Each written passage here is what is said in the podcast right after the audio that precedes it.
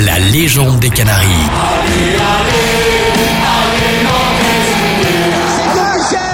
le football club de Nantes est champion de France. On est heureux, on est heureux tout simplement.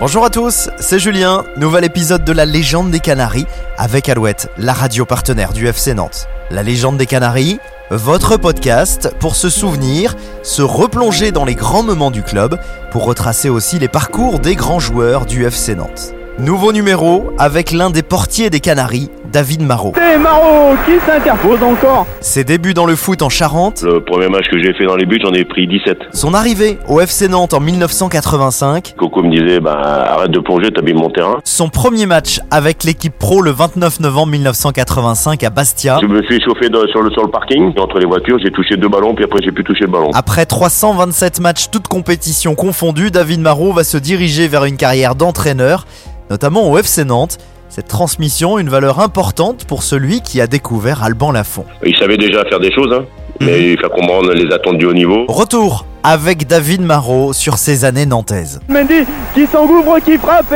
euh, David Marot très sûr de lui. Bonjour David. Bonjour. Allez, on va remonter le temps. Vous êtes né en, en Charente en 1964 à, à Jonzac. Comment était le petit David? Déjà attiré par le foot ou pas? Mm, oui, partir de l'âge de 7 ans. Je, je suis né à Jonzac, mais j'ai vécu à Cognac. Voilà, c'est juste mon, ma ville de naissance. Et puis, euh, voilà, en, en bon charentais, euh, comme pas mal, euh, on est attiré par le foot. On est atti- plus attiré par le foot, même si c'est encore le- c'est le sud-ouest un peu, c'est centre-ouest, sud-ouest. Il y a pas, y a à Cognac, il y avait une belle école de rugby aussi. Vous avez été attiré par les buts depuis, depuis tout petit. Qu'est-ce qui vous plaît dans ce poste? Euh, ce qui m'a attiré, euh, bah, c'est en prendre plein la tête. voilà, c'est c'est faire le, le geste euh, déterminant. Voilà, c'est être le sauveur un peu de son équipe, euh, etc. C'est ça qui me plaisait un peu. Puis euh, cette idée de responsabilité aussi, c'est ça qui me plaisait. Et puis c'est vrai que le premier match que j'ai fait dans les buts, j'en ai pris 17. Donc à chaque but, je pleurais. À chaque but, je pleurais, mais je jouais, je jouais déjà sur des garçons qui avaient deux ou trois ans plus que moi. Mais ça m'a pas dégoûté, bien au contraire. Au fil des années, et bien sûr, vous continuez le, le foot et puis vous allez intégrer euh, l'INF euh, Vichy en 82. Euh, comment ça s'est passé euh, pour un- intégrer l'Institut national du foot à, à Vichy? Bah, j'ai joué à Cognac en, j'ai joué en Cognac, j'avais 16 ans et demi, donc je jouais déjà avec l'équipe réserve de Cognac. Euh, voilà, puis c'est mon, mon éducateur Jean-Marie Benoît là, qui était, qui était mon voisin, qui était mon père spirituel, qui m'a poussé à aller faire le concours euh, régional de l'INF, qui était, qui était, qui à Angoulême avec les garçons de, de Marguerite de Valois. Il y avait, euh, à l'époque, il y avait Pascal Gatien, Eric Guérit, euh, etc. Et puis j'ai été retenu pour faire le concours national après à Vichy. Voilà, je voyais les grands noms. Il y avait, il y avait une, trentaine de gardiens. Et puis bah moi j'avais mon, mon survêtement vécu à Cognac derrière, donc ça avait pas de pas de gueule, mais mais bon il y avait quelqu'un dans le survêtement, il y avait quelqu'un. David Marot va intégrer le FC Nantes en 1985. Il nous raconte sa venue sur les bords de l'Erdre. Monsieur Michelin, mon, entraîneur de l'INF, me dit euh, David, il y a Monsieur Zaeta du FC Nantes qui veut venir te voir. Est-ce que tu, veux, tu veux aller discuter avec lui Donc j'ai été voir. Puis voilà, puis j'avais eu un peu le choix. Donc euh, mais Nantes me plaisait bien parce que c'était côté Atlantique, plus près de chez moi aussi. Et puis voilà, et puis euh, Nantes, euh, Nantes, ça faisait rêver. Puis après c'est fait, je suis monté, euh, j'ai signé avec Monsieur Budzinski, quelqu'un qui m'a aidé à faire mon contrat, voilà, qui était Jackie Castellan, l'ancien entraîneur de Quimper, mais qui était cognassé aussi, ami de mon ami. Voilà, et puis euh, et puis j'ai signé un an stagiaire et quatre ans professionnel. Je suis arrivé, bon, j'étais solide parce que bah, j'étais très très bon là sur les premières semaines. Et puis Coco me disait, bah arrête de plonger, t'habilles mon terrain. Euh, donc voilà. Et puis bah il y avait Arnaud Sabonadier qui était là. Il venait d'être champion d'Europe aussi avec le U17 euh, deux ans avant.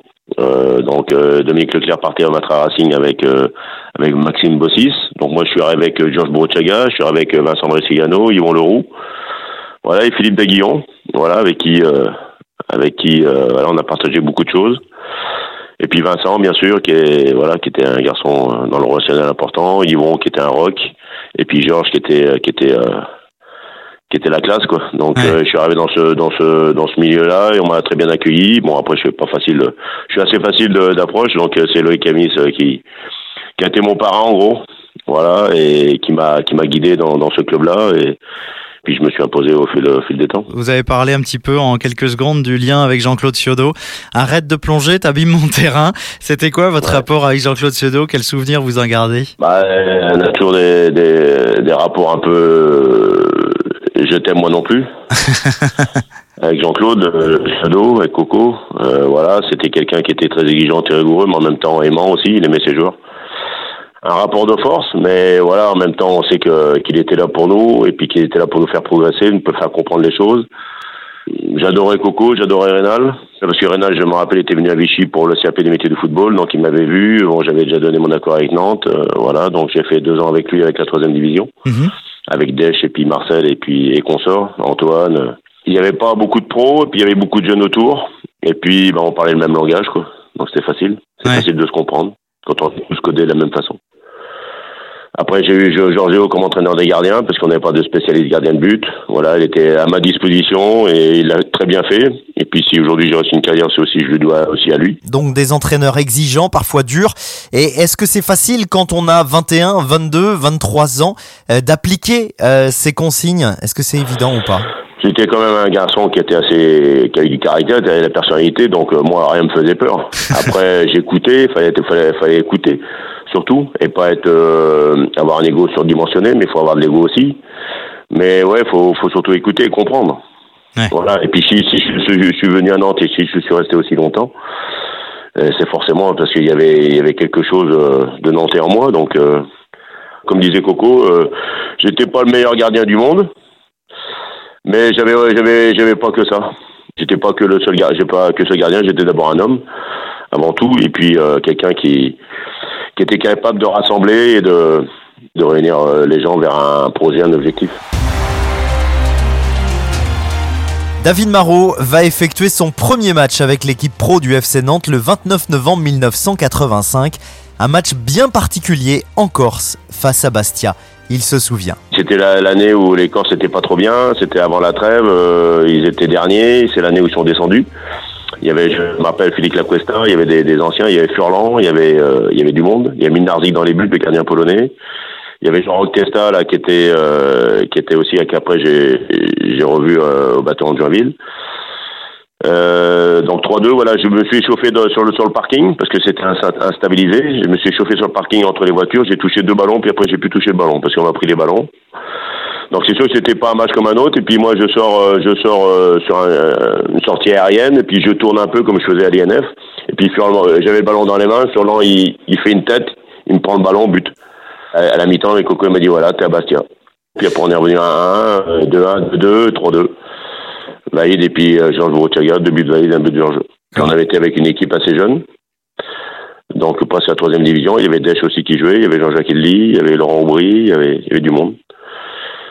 Et puis, voilà, je me rappelle, c'était un bon souvenir. David Marot a été pendant pratiquement dix ans le gardien titulaire du FC Nantes. Parmi les moments forts de sa carrière, le titre de champion de France en 95, où il va partager les buts cette année-là avec Dominique Casagrande. Comme je dis, une équipe, ça se prépare, ça se construit. Donc là, on a commencé en 93. Et puis voilà, on est arrivé euh, champion, champion de France. Donc moi, j'ai, j'ai pas accompagné tout, tout à fait mes copains parce que c'était l'avant-dernier match avant la trêve à Monaco. Je me suis blessé. Quelque chose, ouais, quelque chose que j'ai pas vécu pleinement, mais euh, voilà, j'en suis fier quand même parce que c'est pas, c'est pas sur une année qu'on, qu'on est champion. C'est, on avait construit cette, euh, ce titre-là, cette victoire, et puis cette équipe surtout, puis surtout cette, cet état d'esprit. Donc euh, oui, je, je, suis assez fier de ça. Que quand Coco, quand j'étais sur mon lit où je venais de me faire opérer, Coco il voyait déjà je m'occupe un peu, voilà, un problème avec euh, Rénal et puis Nico, voilà, enfin voilà, tous les relationnels. Donc euh, voilà, il savait qu'il pouvait compter sur moi pour faire le tampon. Puis après voilà, euh, Dominique Casagrande est arrivé, il a il a saisi l'opportunité d'une blessure, voilà, et puis c'est bien, ça s'est bien passé pour lui, pour, pour nous. Et il y avait un énorme collectif hein, lors de cette saison. Euh, limite, les matchs se gagnaient déjà dans le, dans le vestiaire? C'est clair, on se gagnait le vestiaire dans le, sous le tunnel, il peut vous le dire. Et puis, euh, vous savez, quand on a joué euh, à Lille, quand on a gagné à Lille là-bas, 3-0 il me semble, je sais plus. Avec Nico Wedek, on s'est fait, on, on se faisait des paris avec les joueurs, parce que j'aimais ça. On savait qu'on allait être champion. Ouais. C'était cinquième ou sixième match de la saison. Ouais, déjà dès le début. Il y avait une force, il y avait une force chez nous, une force en nous. Euh, je pourrais pas vous, je pourrais pas vous l'expliquer. Allez, allez,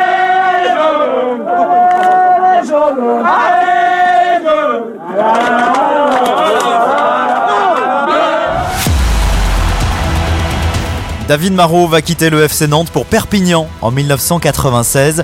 Au total, le gardien de but va disputer 327 matchs, toutes compétitions confondues. Pour la petite histoire, il encaissera le premier but de Zinedine Zidane en première division lors du match Cannes-Nantes le 10 février 1991. Tout d'abord Zidane qui, grâce à un petit exploit technique, trompe Marot un but partout. David Marot, ce passionné de football, va alors se diriger vers une carrière d'entraîneur. Il reviendra à Nantes en tant qu'adjoint de 1998 à 2005, où il remportera notamment deux Coupes de France, un titre de champion de France en 2001.